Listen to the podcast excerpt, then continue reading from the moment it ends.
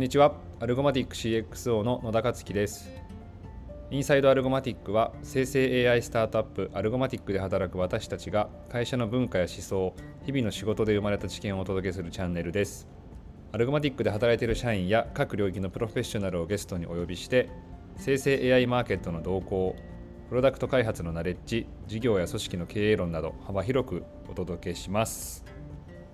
インサイドアルゴマティック第1回のゲストには、えー、弊社アルゴマティック代表取締役 CEO の、えー、大野俊介さんに来ていただいております。よろしくお願いします。はい、よろしくお願いします。アルゴマティック代表の大野です。早速いろいろと聞いていこうと思いますが今日は、えーと、自己紹介だったりとか創業背景とかあの経営の思想だったりいろいろと聞いていこうかなと思っているんですけれどもはい、早速簡単に、まあえっと、自己紹介いただいてもいいですかね？経歴含めて。はいありがとうございます。えっとそうですね。もともとあの東京大学にいた時にフィンクっていうヘルスケア系のスタートアップでエンジニアのインターンをかなり創業期に近いタイミングでしてましてでそこで今あの横断で CTO やってるナンリさんとかあの一つのカンパニーの CEO やってる太田とかと知り合ったりしてるんですけどまあ、そこでエンジニアのインターンを始めたのがスタートアップとか、まあ、仕事を始めた一番最初のタイミングで。でその後学部から研究室に配属するタイミングで深層学習とか機械学習のあの研究をしている東大の研究室に入って、でその中で当時だと画像認識系のプロジェクトとかあとあのチャットボットを作るようなあの自然言語処理系のプロジェクトとかを研究室の中とかまあ、それこそその時インターンしてたフィンクとかでよくやってました、でそこから卒業して研究室にリサーチエンジニアっていう、まあ、研究プロジェクトの中でいろんなこうあの手を動かしてモデル作ったりとかあの機械学習的なあの研究活動やるような仕事を1年やってて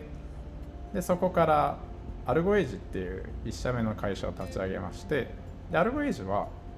あの機械学習深層学習のアルゴリズムを作って販売するっていう、まあ、ソリューション開発的な事業と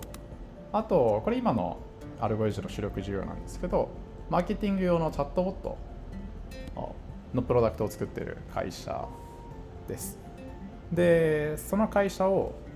今から3年半前ぐらいに DMM に M&A でその会社ごとジョインしましてでそこから DMM に入ってでその最初に言及したマーケティング用のチャットボットのサービスがかなり伸びてあの直近来てましてそこに100%あの事業の軸足も移してでその会社の代表を半年前半年前ぐらいに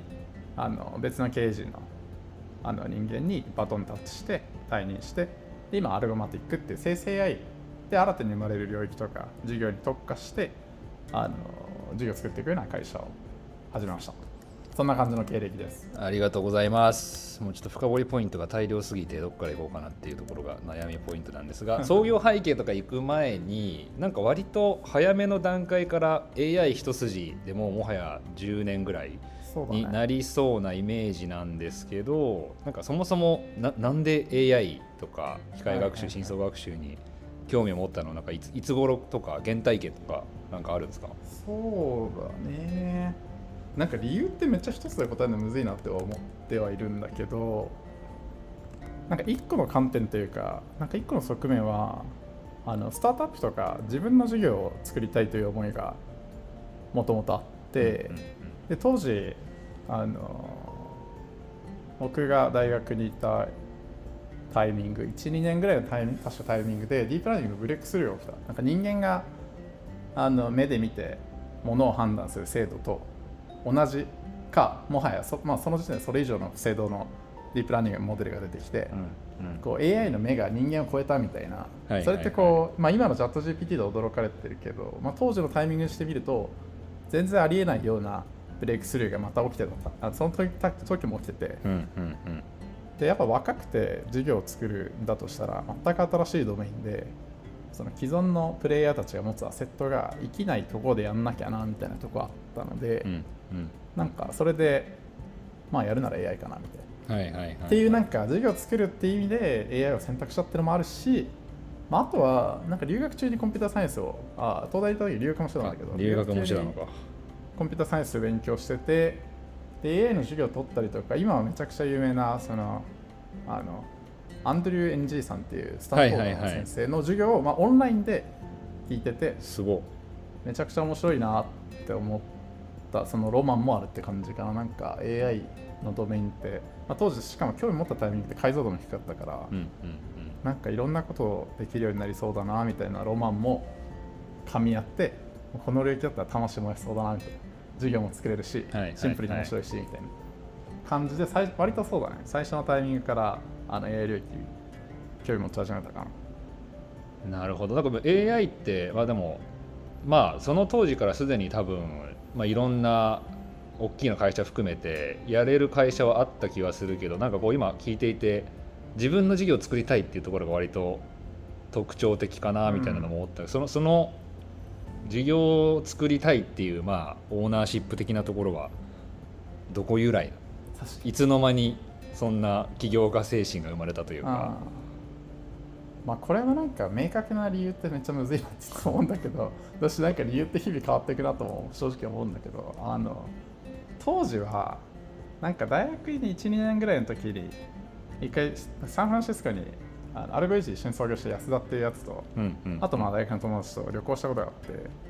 であ別にスタートアップとかに別に興味あったタイミングではなかったんだけど、まあ、サンフランシスコに行ったしなんかシリコンバレーでいろんな企業見てみようみたいな感じで GitHub という概念すら俺知らなかったんだけ。ど、はいはいはい。で GitHub のオフィスとか行ってあと Pinterest とかなんかいくつかあのオフィス訪問させてもらったことがあってあのめちゃくちゃかっこよかったんだよね。でかっこよかったしあと Airbnb とか Twitter とか。割とこう自分とそんなに年が離れてないようなあの創業者とかコアメンバーが世界の人々の生活変えるようなサービス作ってるってなんか超かっこいいなって思ってまあそこから興味は持ち始めて。でそうだな。まあ、興味のきっかけはそこでそういうのがあんだっていう知ったのはそこで。でも起業したりとかはそうだね。割と最初からあったな。なんでなんだろなんかもしかしたらインターンとかもすでにフィンクとかしてたってもあったけどその辺とかで割とビジネスシーンにで学生の時からいるっていうのはもうなんか当たり前のように入っていたいや僕は結構そういう意識持ち始めたのは、まあ、僕との同い年なんだけどあの大学4年ぐらいからやっとそういう意識を持ち始めてそれまではなんかカフェでバイトとかはいはい。僕はしてたんだけど、はい。そういうこうビジネスシーンに入っていかなきゃみたいなところとかって。まあそうね、まあ、インターンとかはどっちかというとなんかハハードルを下げたっていうかなんかまああの全然当時分かってなかったけどでも身近な人たちがこう作っこう会社とか事業作っていくのを見ててハードルを下げたみたいなのあったかうんなあとはなんかその結局あの最終的に自分の事業を作りたいなみたいな思いがあった時に、まあ、それやるためには最初からなんかそれをやるにはそれをプレイし続けるしかないなというか、なんかどうすればいいかよくわからんけど、ま あやっていくしかないなみたいな気持ちで 最初から始めたとかあるの。ああ。って感じかな。なるほど まああのささっきのフィンクの話とかは多分後で創業ストーリーとかにも出てくるから後でまたもうちょいと深あの深掘りはしたいがその前にじゃあそんなこんなでまああのアルゴエイジ多分アルゴマティックを語る際には多分アルゴエイジも語らないとみたいなところも半分ある気はしてて、僕も実はそんなにあの当時のこととかそんなに詳しくないんだけどどどう立ち上がってどうんうどう成長してって、まあ、どうなんていうんだろう最終的に会長として受け渡すまで行ってみたいなうんなんかその辺の変遷とかも最後アルゴマティックの話行く前に聞いてみたいな。そうだね。まあそれ、まず最初は、そうだね。そんな感じでサービス作りたいなみたいな気持ちで始めたんだけど、とはいえこう、目の前のお金も稼がなきゃいけないし、あと、割と、まあ、ずっと自己資本で DM に入るまで自己資本経営でやってたんだけど、あんまりこう、まあ、何も分かってなかったんだけど、まあでも何も分かってなかったけど、なんか会社のシェアを人に渡すっていうのは結構嫌だった。あので自分でお金を稼ぎながら尖ってる。まあ自由にできるよなみたいなところで割とあの最初からちゃんとお金が儲かるようなビジネスをてかまあ受託っていうかソリューション開発をやってて、で最初のソリューション開発をやりながら目指してたのが、まあ、いろんな業界で必要とされるアルゴリズムを作りながら例えばこの業界のこういうユースケースに必要な画像認識のエンジンはこれだから作って、でそれを渡してってことを繰り返しながらあのこの業界だったらこれが使えるみたいななんていうか個社ごとに作りながらある程度こう汎用化できるようなエンジンというかアルゴリズムたちを揃えてあのプロダクトっぽく売れそうかなみたいなことを考えながら始めて、まあ、でもそれがあんまうまくいかなくてっていうか、まあ、ソリューションとしては売れるしまた受託としては売り上げ伸びるし利益もまあ当然あの利益率も高かったから利益もまあ伸びてはいくんだけどあんまこうスケールはしづらかった、うん。カスタマイズの壁を越えられないというか、まあ、みんなカスタマイズするなら金金払うけどみたいなところカスタマイズが結局必要になるよねみたいな話もあるし、あとなんか超コアになるデータで作ったモデルを外に売るのは嫌だみたいな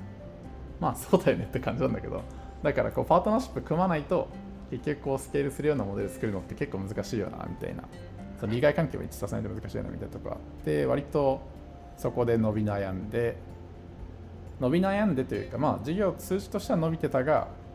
その先どうスケールさせていくかなみたいなところに悩頭悩ませてて、うんうんでそのタイミングで、まあ、やっていくとしたらそれぞれのドメインで AI を作って売っていくのをやんなきゃいけなくて。で当時今と違う特に今とも大きく違ってデータがないとそもそも AI のモデルって作れない。そうだったね。ゼロショットじゃ動かないというか、あのチャット GPT みたいな最初からなんかいろんないろんな質問に答えてくれる AI みたいな存在しえなかったタイミングだったからデータを持ってる会社とこうがっつりパートナーシップを組まないと、まあ、難しいよなみたいなことを考え始めでちょうどそのタイミングで DM と話す機会があってで全然なんかそういう M&A とかの文脈じゃなくうちが当時作ってたプロダクトの営業に行ってたんだけどへえその時にあの CTO されてた方とあのになんかこういう製品作ってなんか DM のこの部署で使ってくださいよみたいな話してたらその商談終わりになんかそもそもうちで一緒にやらんみたいな。うちのデータ使ってなるほど。んかいろんなあのまあデータめちゃくちゃありそうだしな。やろうぜみたいな話があってでその時俺ら的にも割とこうデータってパートナーシップ組めるとこ探しててパートナーシップってなんだろうみたいなレビューシェアかなみたいな感じだったんだけどまあ確かに資本的にもがっつり組んじゃってもありかもしれないなみたいなうん。ことを考え始めでそこからまあ話が進んでって3ヶ月ぐらいかな。でなんか買収の話が来たなるほど。でも今は全結構ガラッと自社プロダクト作ったりもしてる。そうだね。そこは大野絡んでたはいもちろんもちろん。でむしろあのそれが一番人生で今まで頑張ってるやつで。一番大変だったし頑張ったところな気もするんだけど。あの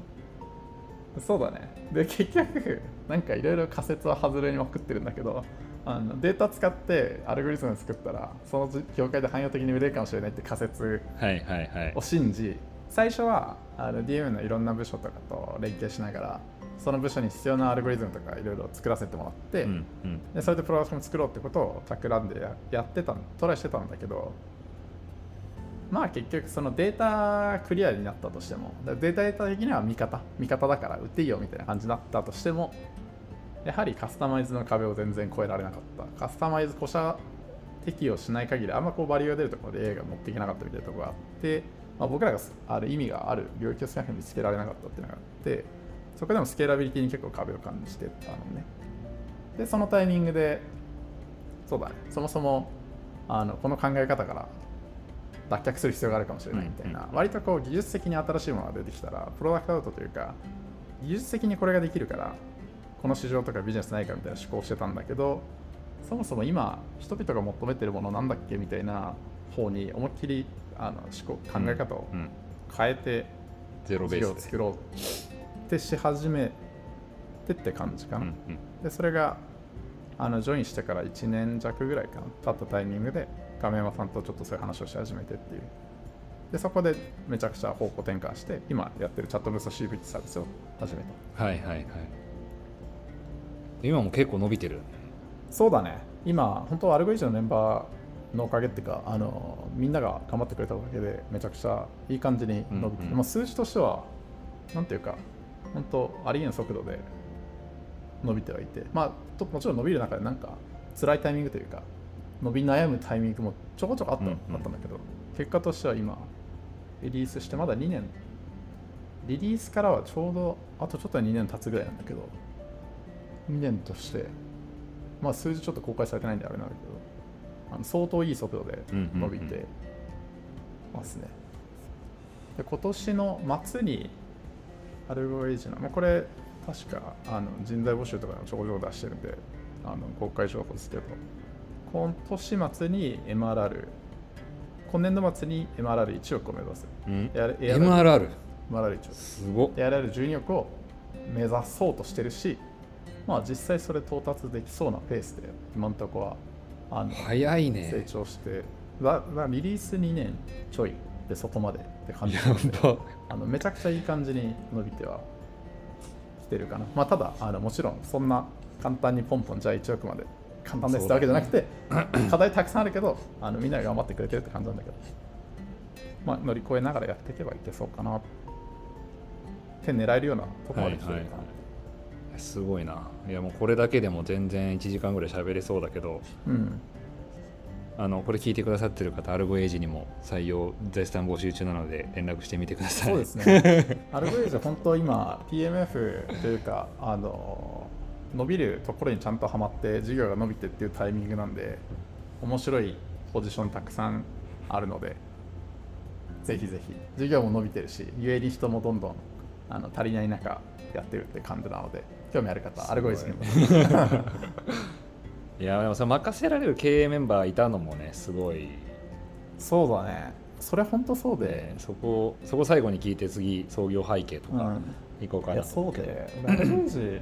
やってて自分が、まあ、これ共同創業した安田とよく喋るんだけど自分たちがした一番良かった経営判断なんだろうみたいな時に横山っていうのが今大体やってるんですけど、あの横山を誘ったことと横山を採用したことが一番良かった。まあまあいろいろ、まあ、正直まあいろんなのもあるし、まあ、いろんなあの他にも活躍してくれてるのもたくさんいるんだってあれなんだけどそうだね。やっぱあの引き継げるあの人たちがいるのは大事だし、まあ、当然横山映画含めてあの採用とあの人が相当強い人たちが集まってくれたなっていうのはあるね。いやそれすごいよね本当にでもそんなこんなで多分そん2年で、まあ、MRR でなんか1億とか行こうとしてるようなサービスを立ち上げながらもアルゴマティックという会社を立ち上げるに至ったわけじゃないですか。なんか僕はまあアルゴマティックを立ち上げてからの大野しか知らないからあのそのなんかなんなんていうんだろうなもともと伸びてるサービスとか伸びてる会社もありながらもなんかこうどどういう思考の変遷とかがあって最後、うん。創業するっていうのに、まあ、例えばアルゴエイジの中でも生成 AI やるとかっていう話ももしかしたらあったかもしれないけどなんかここで、まあ、それこそあの DMM から20億うん。投資してもらってその調達してさらにこうゼロベースで一人でこうここから仲間作ってみたいなとこ結構でかい決断な気がするけどその辺のなんかあの大野の思考もそうだしなんか亀山さんとどういう話展開されてたかとか、まあ、そもそも問いに直すとアルアルゴマティックどうやってできたんですかっていう。そうだねまあそれで言うとなんかもともとそのあの当時はさマーケティングのチャットボットの授業あのどんどん伸びてきてて伸びてきてこれはまあどんどん伸ばしていくのもそうだしその周辺領域でチャンスもありそうだったから、まあ、その周辺領域をやっていくのもそうでただなんかあのよりこう爆発的な成長というかよりこう、よくも悪くもボラテリティ高いようなあのチャンスって何があるんだろうねみたいな話はアルゴエイジのあの横山とか安田とかとも、まあ、よく議論しててでその時にそうねちょうど去年の夏とかくらいから画像生成の AI がかなり強くなり始めてというかあの話題になり始めてで去年の冬ぐらいにチャット GPT とか LLM 周りもあのかなり強く強くというかあの一世風靡し始めてでそのタイミングでなんか明らかにこう市場に変革が起きる。で俺らがあの今の授業を始めたタイミングでチャンスだと思ったところに当然当時参入してるし、うん。でその授業も伸びてきてるからこの授業自体は今後も伸ばしていきたいけど生成 AI で生まれる新しい授業さんチャンスってだから取らなくていいんだっけみたいな。で取るとしてもまあその俺らがすでに持ってるアセットとか得意なところをやるのはそうだけどなんかそもそもここまでのパラダイムシフト起きるんだったらなんか取るべきポジションガラッと変えた取り組みってしなくていいんだっけみたいな話を考え始めでこれはまあ当時経営陣とか、まあ、亀井さんとかといろいろ議論してて。でまあその中で、まあ、今伸びてる事業、まあ、お客さんもいてあの明確に俺らが解くべき課題もあってっていう事業は引き続き伸ばしていく、うん。で同時に超でかいところも取りに行こうっていうあのなんか選択と集中ができてるかって言われると怒られそうなんだけど 全部やるみたいな。俺は全部やるんだみたいなで全部やる時のボトルネックはやっぱ人とお金と、うんうん。まあリソースがないんだから集中しろよって話だと思うんだけど、はいはいはいはい。じゃあリソース全部用意できるんだったら全部やってもいいよねみたいなはいはいなんか思考であのまあアルゴエイジそうだね。だから完全に別の会社だっていうよりまあどっちも DM のグループの中だし兄弟会社みたいな形でアルゴマティックっていうまた別のあの会社を本当にゼロから作ってでアルゴエイジから来てるメンバー一人もいない。うんうんだから、ね、人のリソースもあの今のところはあの少なくとも立ち上げの時点だと、まあ、株らないというかそこからあの引き抜いてくるわけでもないし引き抜いて、まあ、移動してくるわけでもないし。あくまであの新しくこう調達したお金スタートで組織を作れてそこからあの新しくトライできるんだったら今あるものを抑えてやるとかではなくてあのパイを増やすというか俺らが作れるサービスとか与えられるインパクトのパイを増やそうぜみたいな考え方で操作分けてやろう分けてというかあの箱を分けながらやるか。はいはいはい。って感じになったってなるほど。それは結構なんか大野の中での今の思考プロセスなのか、うん。かなりこう外部外部というか亀山さんとかその元の経営陣とか割とこう議論していく中で深まっていったそうだね。まあ基本ただそのほほ思考のドリブルというかなんか結論こうだみたいのは俺の中で、まあ、結構、まあ、難しい判断でもある正直なんかいろいろ議論していやそうだよね。木作りも。結構こう極端な判断をしてる。うん。そのお金をたくさん出してくれ。で全部アセットなんか本当にできほんま本当にお前できるのかよみたいな感じのことを言い始めてるから。まあそうだね。でややりたいっすみたいな話はあのアルベージの刑事にも亀山さんにもはい。これから、あのまあ、お願いしてやそうそういうふうにやりたいんだけどみたいな相談をしてって感じではあるかな。あでもまああの考えこういうふうに考えてんだよねみたいな話を共有してでそこからまあチューニングというか議論しながらって感じかな、はいはい。議論してゼロベースでなんとなく行き着いたっていうよりはこうかなって思って持ってったって感じだ。あの僕最初知ったのはあの亀山さんが20億投資するよみたいな、はいはいあのツイート相当バズってヤフーニュースにも載ったりしてて、あれで存在を知った会社でもあるっちゃあるんだけどあれは亀なんか僕の勝手な印象だと亀山さんがもう20億出すわって言ってそれの受け皿として大野がいたみたいな関係というよりかもう大野がその20億をタグ タグに寄せたというかそれどどういうこう最終的にまたうん。誰が言い始めて、どうどうなんかえあれはあもう明確に亀山さんとしか亀山さんあのとはもうずっと喋ってて、うん。でそれを去年の冬ぐらいからずっと亀山さんと、まあ、やるとしたらどういう形かねみたいな話をししてて。でも俺と亀山さんの中でほぼほぼ決まってあ中でやって、まあ、アルゴイズも含めて決まって。でアルゴマティックは作ってなかったんだけど、うんうん。で当時だからアルゴマティックやるにしてあの、まあ、今あのいろんな CXO という幹部のメンバー集まってきてくれてるけど幹部メンバーがとにかく必要だから、加山さんこれでツイートしてくださいって お願いしてツイートしたという感じ。いや相当話題になってる気がする。そうだね、まあ、どこまであれだけどあの俺がお願いして加山さんにツイートしてもらってて で加山さんはあれツイートしてなんかちょっといろんな関係者の人に先に言ってくださいよって。まあまあまあまあまあまあまあ言われちゃってるから、まあ、あの申し訳ないっていうか、ね、あうんの全ての諸悪の根源は俺なんだけど。あのそんな感じかな。なるほどなるほど。了解です。ありがとうございます。だいぶ深掘れてきたな。じゃあえーっとまあその後創業して現在どう事業を進行してるかみたいなところも聞きたいんだけどまあまず会社ができてからやったことっていうのはやっぱじゃあさっきも言ってたけどもう採用経営メンバーの採用って感じ？そうだね。そう。なんかまあそれで言うとそうだね。本当に最初の最初は俺も自分であの本当に23人ぐらいのチームであのサービス作ってたりしててあのチャッティファイっていうサービス作って出したりとか、まだ本当その前にあの俺がカットあともう一人のエンジニアの方とでなんかあの何個かチャットボット系のサービスあのめっちゃステルスで出してリリースしたりみたいなことをいっちゃん最初はやってて、はいはい。でそっからあのまあまあその辺いろいろクローズしたんだけどでもとはいえなんか LLM のケーパビリティすごすぎるなと思ってチャンスこれどころじゃないなというか日々こう1個の授業をやりながらもう1個のチャンスも見えてくるみたいな状態になりなんかそもそもこんだけ美味しい状態美味しいところたくさん空いてるのに1個しかベットできないちょっとやばいなみたいな。あ風に考え始め、まあ、これ二重力とかともろもろ並行なんだけど。でそうだね。採用し始めてって感じかな。でまあだからゆえにあの最初から調達する額というか DMM にもコミットしてもらう額をちょっと20億コミットしてほしいですみたいな話を増やしてみたいなとこもあるんだけど。そうだね。そこからだから基本的には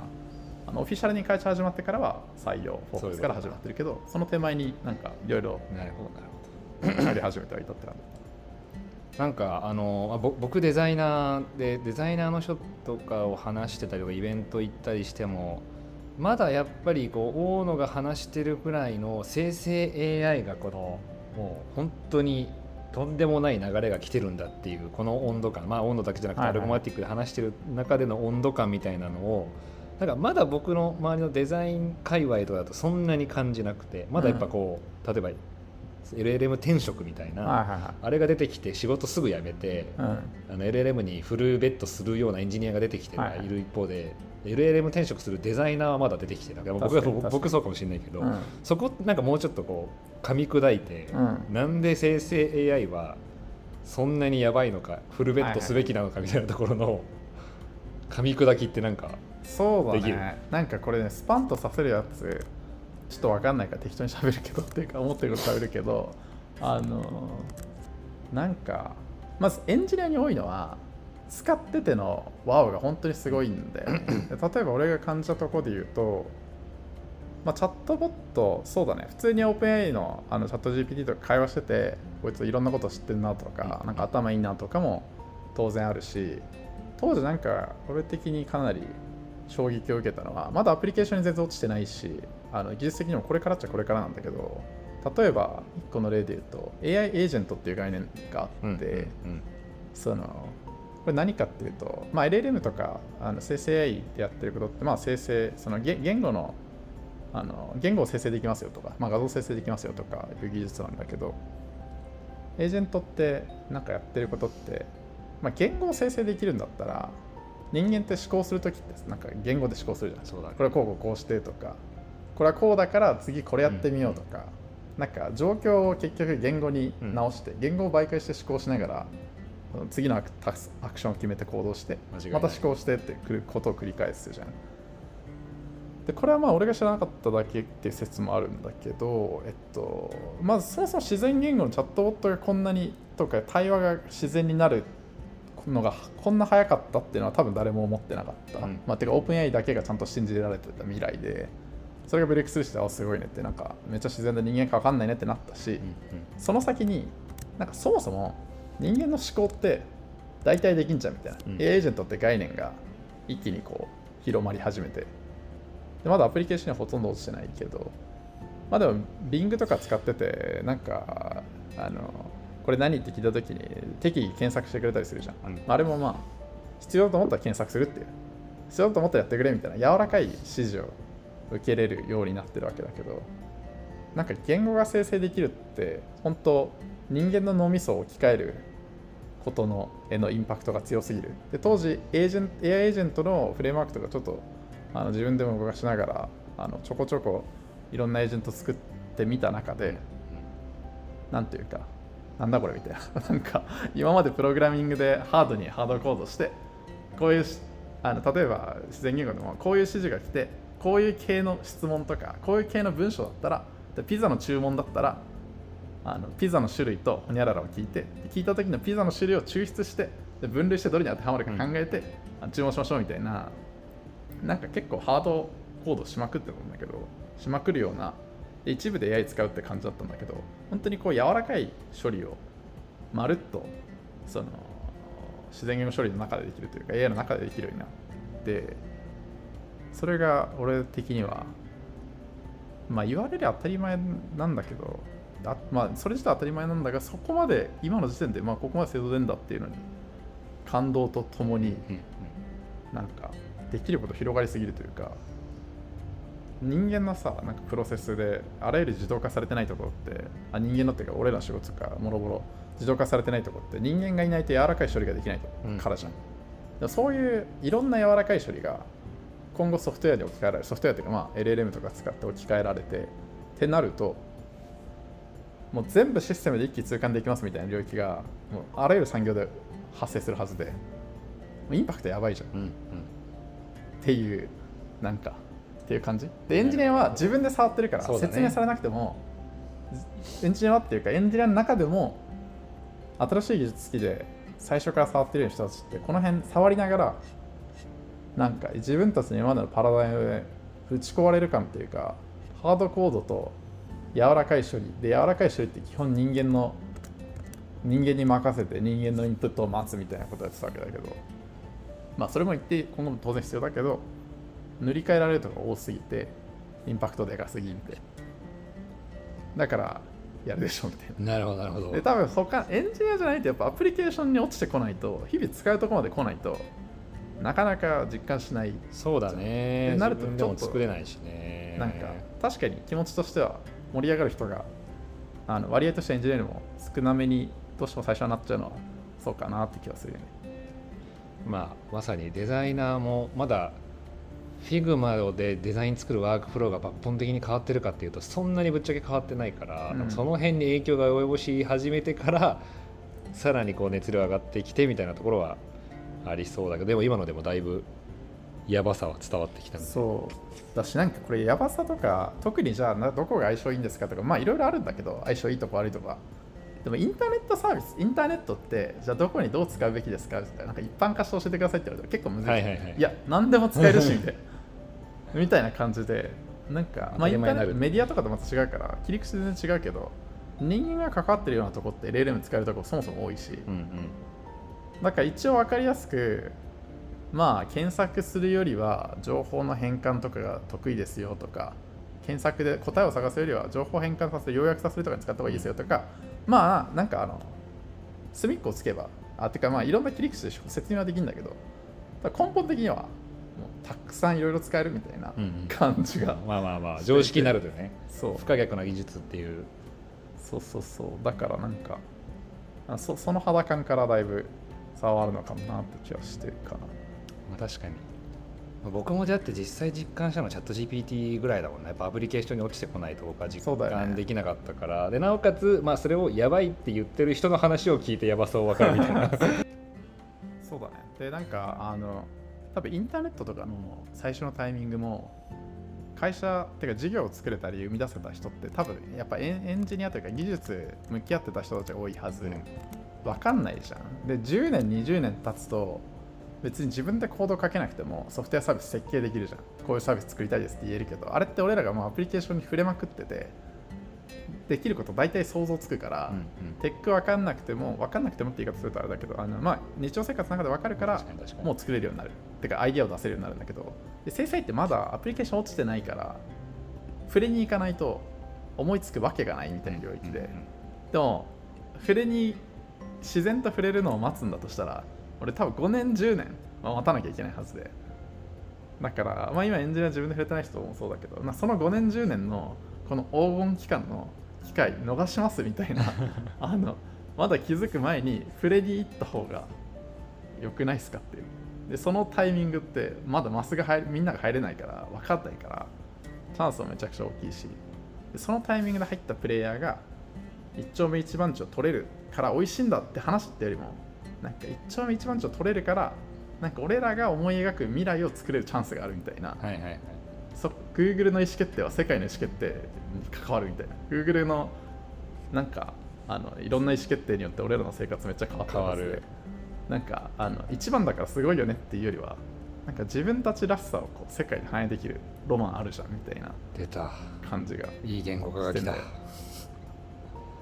まあそそんなようなことを思ってるちょっとでそ問いれがとずれたけど、うん。それが今っていうことね。まさに。そうだね。今今。飛び込むことによってそれが、まあ、Google が世界俺自分たちの行動を規定してるかのようなうん、と思うね。まあ LLM、まあ、生成って本当にビジネスなんのとか、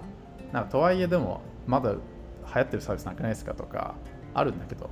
いや、だから今やるんじゃんみたいはいはいはな、出てからだと遅いぞみたいな、あのだから今チャンスあるんだけどなみたいな、なんていうか、逆にその、そのさ、センサー、そのリトマス試験紙でそっちが出てるってことは、なんか、それをどう捉えるかみたいなはいはいはい。感じはするけど、まあ、そんな、まあえっと、今大きなロマンの話にもなってきたけどとはいえ今、まあ、もう創業して半年くらい経つけどそ,、うん。の、まあ、い実際、まあ、あの背景の思想とかビジョンはだいぶあの理解できてきたんだけど実際事業としてとか組織としては今なんかどんな感じそうだね。なんですか、あのまあ、複数そもそもあの事業を同時に探索していくというかあのしていこうと思ってて、まあ、これも背景とか理由とかいろいろあるんだけど一応何やってるかみたいなところで言うと今あの社内で3つこう事業探索するチーム。で、まあ、あの社内でカンパニーって呼んでて、うんもうそのカンパニーにどういう事業を作るかとかどういう方向に成長していくべきかみたいに意思決定も結構異常異常って言い方するとあれだけどあの任せてる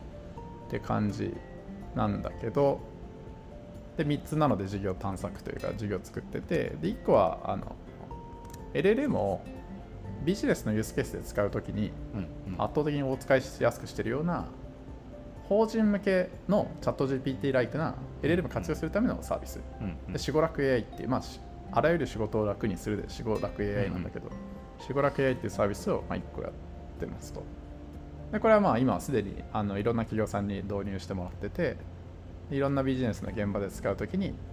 あのチャット GPT とか既存のあのアプリケーションを使うよりも、この方が使いやすいよねみたいなあの体験を作ってまして、まあ、そのサーそのサービスが1個と、うんうんあともう一個はあの業界とかユースケースに特化した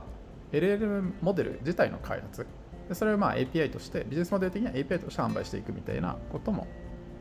やってます。うんうんでまあ OpenAI ってまあ汎用的なあのいろんなところで使えるかつめちゃくちゃ優秀なあのモデルを作ってるわけだけど、まあ、特定の業界とかユースケースに絞ったらまだ課題が解決さされてないところとか、はいはい。たくさんあるはずで、まあ、そこの課題を解決しに行けるような、まあ、あのすごいいいあのムーブメントが起きている中で解かれてないあの残されたところを取りに取りに行くというか残された課題を解決しに行こうとしているのがまあ2つ目で3つ目はまだ全然探索中なんだけどあのエンタメ領域とかあのキャラクター系の領域とか、まあ、特に興味持っていろいろ探索してるって感じですね。はいはいはい。もういやもう3つも創業して半年で今もう3ライン走らせてるってことはまあ僕も知ってるけどそ組織の規模も結構順調に拡大してきてるって感じ、まあ、言える範囲、言える範囲で。そうだね。まあなんか、そうだね。まあまずなんか3ラインっていうか、なんかあの、ややり、世界観的には、こう、スタートアップファクトリー的なことをやろうとしてるから、ラインっていうかもう一個一個のカンパニーっていう感じ。一個一個のスタートアップとしてそれぞれがあの探索を進めてるって感じ。だから、あんまりこう無機質な感じというよりは、めっちゃ有機質な感じうんうんではあるんだけど、あのまあだから3つのスタートアップが社内にありますと。で人数がどこあのそこまであるかでいうとそれはあんまそんなことなくてまだどこもあの割とこうなんていうかあの機動力高く探索して動けるのもそもそも大事だなと思ってるので、あのそれぞれのチームにあのなんていうかあのかなり経験もあってあのスキルも高いメンバーが数人ずついる。その事業全体を見るメンバーと、うん。テック全体を見るメンバーと、まあ、カンパニーの CEO と CTO と呼んでるんだけどメンバーがいてまあそうだね。でアルゴマティック全体で今まだ正社員10人いないくらいかな。最近10人ちょうど超えたぐらい。まあそれぞれのカンパニーであの数名ずつ正社員がいるみたいな感じですね。まだサイズとしては全然小さくありますね、あ、でもこれ面白いなと思ってるのが大野は今直接的にまあ1個の事業を完全フォーカスして見てるみたいな状況では全くない。ではないね。でこの創業主義の代表がさらにこう事業を背中預けてって結構面白いなと思ったけどそこはなんかこだわりというか極論まあなんか代表がやっぱあの事業を持って売りに行ってみたいな、うん。まあそのスタートアップ的な一般論もはいはいはい。ある中でなんそうだね。でなんでこういう構造に今そうだね。僕から見ててかなり任せてるっていうか、うん もうほぼ全権限はやっぱりあの事業の経営陣が持ってる。うん、だからこれなんか代表がそこやんないよねっていうよりは、まあ、代表が4人いるっていう感じの方が俺的に正しい表現で、はいはいなんかそもそもそうだね。で俺でフォーカスしてるとこはまあそうあの原資ならお金の調達とあとどういう組織作っていくかとかあの形と、まあ、あと事業をどういう方向であのそもそもどのマーケットやるかみたいなとこはかなり議論入りながらあのスタンスは取ってもらうしあの任せつつも最初の角度決めはあの入り込んで一緒にやってはいて、でそこである程度なんていう仮説と方向性見えてからはそこまであんまり細かくあの何かを口出しするみたいな感じではないんだけど、うんうん。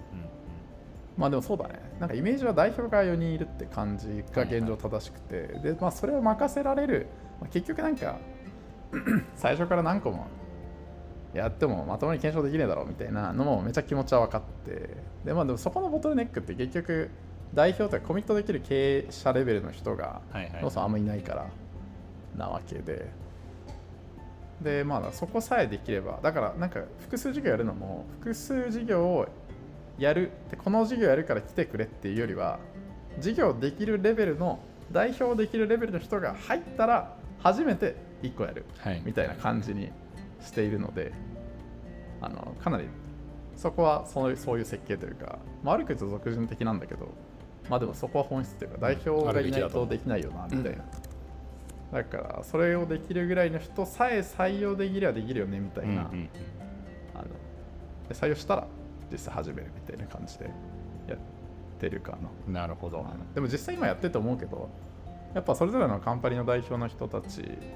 は、まあ、ケーパビリティ的にすごいあの優秀というかあのた能力が高いっていうのもあるしあとやっぱそのドメイン事業のことを誰よりも今一番考えてるのでなんかあの別にあの本当に背中預けて任せてるっていうのもあるし本当中途半端に介入するより任せて判断、あのむしろ聞いた方がポジだよなと思うことも多いので、まあ、そこはなんかそうだね。全ての根源はどういう仲間を集めるかっていう ところに集約されるなって気はしてるかな。その中でも10人ほどはまあ正社員とか役員でいるうん。わけだけど、なんか現時点で、まあ、多分10人もいればなんとなく今後のアルゴマティックのカルチャーとかうん。人格的なところの礎がある程度なんかもう輪郭見えは見えつつあるタイミングなんじゃないかなみたいな思いつつ、それってなんか見えてるものあったりこういうカルチャーかもみたいな。そうだね。カルチャーは明確にこうまだバリューこれにしようとかこう言語っていうかこうなんかあの可能性をそぎ落とした言語にあの落としてないんだけど落としてないんだけどあのめちゃくちゃ社内でというか働く中で形出してきてるアルゴマティックらしさってこれだよねとか俺らが大事にする価値観ってこれこういうものだよねみたいなものは出てきてるなって感じはして、あの総論めっちゃいい感じなんだけど、めっちゃいい感じのカルチャーがあるんだけどそうだね。どういうカルチャーなんだろうな。例えばなんか LLM まあこれは普通のスタートアップでもそうだし生成 AI ってなおさらそうって感じなんだけど不確実性高いじゃん。で俺らっぽいよねみたいな話になるのは不確実性高い中で一旦フルアクセル踏んででガードレールにぶつかったら軌道修正しようぜみたいなであやっぱこれ違ったわみたいなあの軌道修正を称賛する文化というかあね。あのでも軌道修正までは思いっきりやろうぜみたいな、うんうんっていうなんかでなんかぶち上げてこんなことやりますってぶち上げて1週間後にやっぱやめましたっていうのをはありみたいななんか朝礼誤解を称賛するまあなんかほんと説明するとかもセットだけどまあなんかあの称賛したりあのガードレールにぶつかりながらやっていこうぜみたいなカルチャーとかは例えばあったりするな。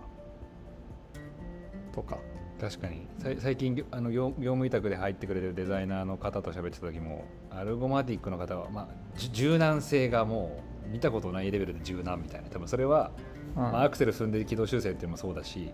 もうなんかかなりこうどしっと構えて、うんまあ、まずことやることやって、まあ、ミスったら振り返って改善してっていうなんかその超高速 PDCA 感はめちゃくちゃカルチャーとしてはありそうな気はしてる、まああのうん。どこのスタートアップもそうかもしれないけど、まあ、特に結構、そうだね、まあ、あと僕僕が感じるのはあのやっぱりその任せるとか背中預けるみたいなカルチャーがあるうん。一方で、あのよくオーナーが言うコンテキスト共有みたいな、はいはいはい。そこのは得意だよね。なんかそのみんながその思考を同期したりとか、うん。背景となってるこう意図とか思想みたいなのが、 Slack に常に垂れ流されていてそうだね。みたいなところは結構すごいいいカルチャーというか透透明性がもう異常みたいな。うん。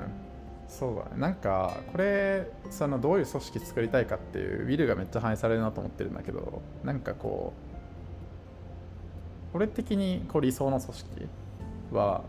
こうちゃんとコンテクストがあの全員に共有されてて、うん。でそれぞれの現場で一番こう情報を持ってたりその現場っていうかそのイシューについて理解してる人が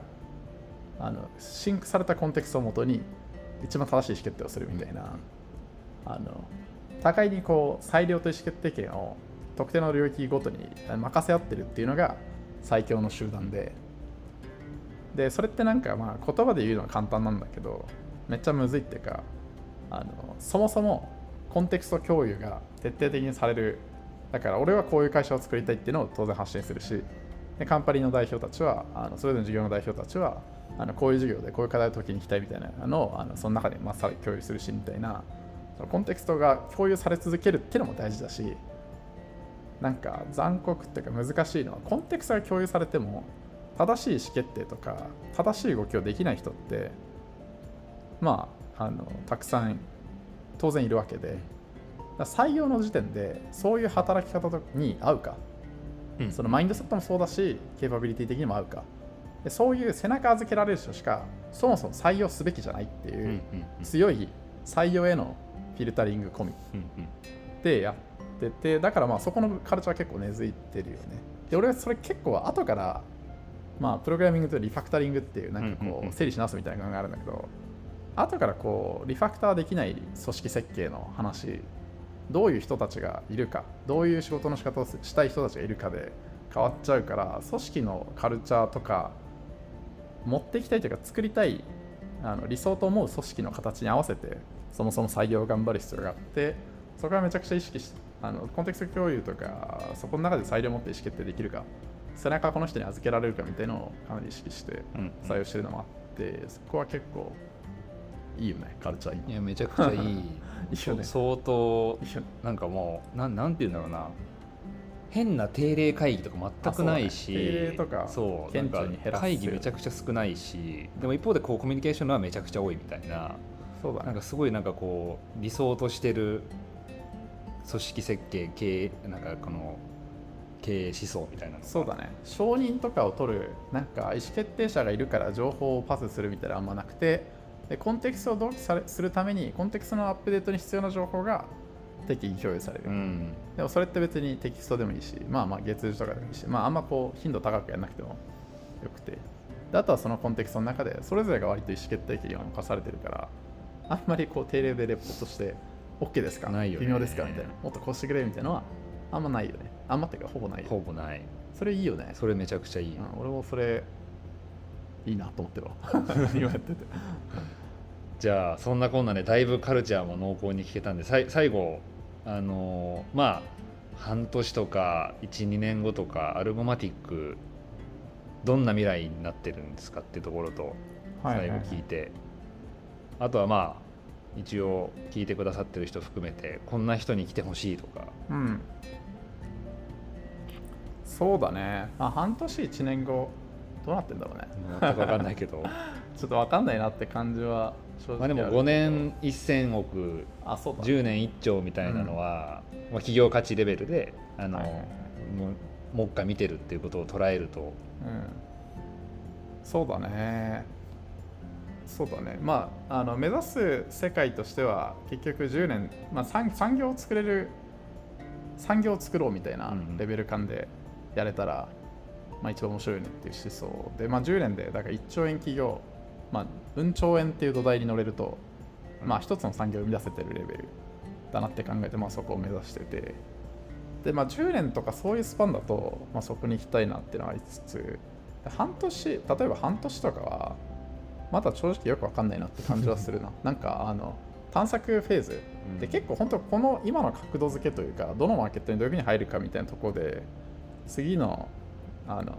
何十年の戦い方も変わるし、事業の成長も変わるからあんまり今例えばこの半年で絶対売り上げいくらいくぞみたいなとこってあうん。決めるのむしろよろしくないなと思っててまあそうだね。だそれで言うと半年1年っていう意味で言うとそれぞれのカンパニーあの会社にあの俺の中のミッションというかどうどうなってたいかというと必要なあの役員陣というか CXO 陣というか幹部陣というかマネージャー陣というかあのとりあえずこうトップの超少少数精鋭の組織を作れてるっていう状態は少数少数精鋭で複数のスタートアップというか事業が中でまた走れてるみたいな状態を作るのが一旦まあここのそうだ半年とね。かの目指すとこかな。でそれ自体が本質一番本質的なとこでで1年ってスパンで言うと、えっと、マーケットここのマーケットで当たってあの思いっきりこうアクセル踏めるみたいなものが見つかっていてすでにアクセル踏めているのが、そうだね。目指したいところかな。うん。まあ、いくつか探索するけど、まあ、それぞれそういう状態になってるのが一番理想かなって感じかな。でもあんまりサンクコストに縛られて始めたのを まあただ続けるとか、まあ、あのそういうことは今すると相当機会喪失あるなって思ってるからちょっと柔軟性はあの意識的に高めにしないとなって思ってるんだけどそんな感じかな。いやーじゃあまだまだめちゃくちゃふふわっと柔らかいあのーね、状況だと思うんだけど、うん。まあ、最後にそんなアルゴマティックこんな人を探してますみたいなまあいろいろ情報載ってるとは思うけど。うん。そうだね。なんかそうだな。例えばさっきの授業で言うとうん。別に3つって言ってたけど、3つに絞るって別にないよね。そうだね。確かにまあそれで言うと今どういう人を探してるかで言うと、まあ、さっきのそのコンテクストを共有して背中預けてあの授業作っていきますみたいなところなんだけどあの、まあ、かなり今すでに採用してる方とかメンバーとか含めて、まあ、シニアっていうか、まあ、ケーパビリティ的にシニアな方が多くてあのまあなんていうか自らこう、まあ、テックなりビジネスなり、まあ、セールスでも負けでもあの得意な軸足となるものがあってゼロからあのこういう不確実性が高いうんめちゃくちゃ新しいテックの領域で事業を作っていける自信もあるし行くぞっていう熱い気持ちがある人をはい。特に仲間には探してますね。幅広い職種で。ですし、はい、そういう方だとすごいマッチというかあの楽しくというかあのいい感じでできるかなって気はしますね。高いんで。なんか生成 AI にどっぷりこれまでやってましたみたいな人の方がいいとかあんまそんなのはないなく。えっとそうだね。まあ生成 AI ってこういう問題でみたいなとか生成 AI というジャンルがそもそもなんていうか世の中的に誕生したのって割と最近、うん。でプロンプトってこう書くといいとかあのこういう生成 AI って例えば分かんないけどなんか授業やるとしたら LLM って原価高いからうん。なんか原価構造変わるからうんぬんかんだけど、まあ、生成ナレッジみたいなのもあるっちゃあるんだけど、まあ、ぶっちゃけそこってナレッジとしては薄いから、うん。あのそこをめっちゃ見てるあそこある人を欲しいです。そういうある人仲間になってくださいっていうのはありつつもないからといって別に大したハードルとも思ってないっていう、うん。とこはありますねなんでまあそれがなくてもそういうのにキャッチアップしたいとかまあしていこうというマインドセットある方とかはすごいあの一緒に話せたり働ける機会があったら嬉しいなと思います。ね僕もなんか見ててどちらかというとしっかりちゃんとゼロから立ち上げて SARS 伸ばしてきたとか、うん。そういうところのなんかこうど真ん中にいたような人でもうさらにもう一回自分で立ち上げるぞみたいな人はなんかすごい合いそうだなみたいなのはぼ僕から見てる範囲だとそうだね。確かに。まあそれで言うと結局生成 AI 使ってビジネス作りますって言っても生成 AI を販売しますみたいなビジネスやるわけではないので、とどっかのドメインで生成 AI を使うとチャンスが生まれるよねっていうところに参入するので特定のドメインに詳しいとか特定のドメインに対して熱量が高いとかそこでこう事業立ち上げこれまでやってきたとかそういう方の方がベストフィットしそうだなと思いますし、話せたら嬉しいなと思いますね。じゃあそんなあのアルゴマティックに興味が出た人はどどっから連絡すればいいですか？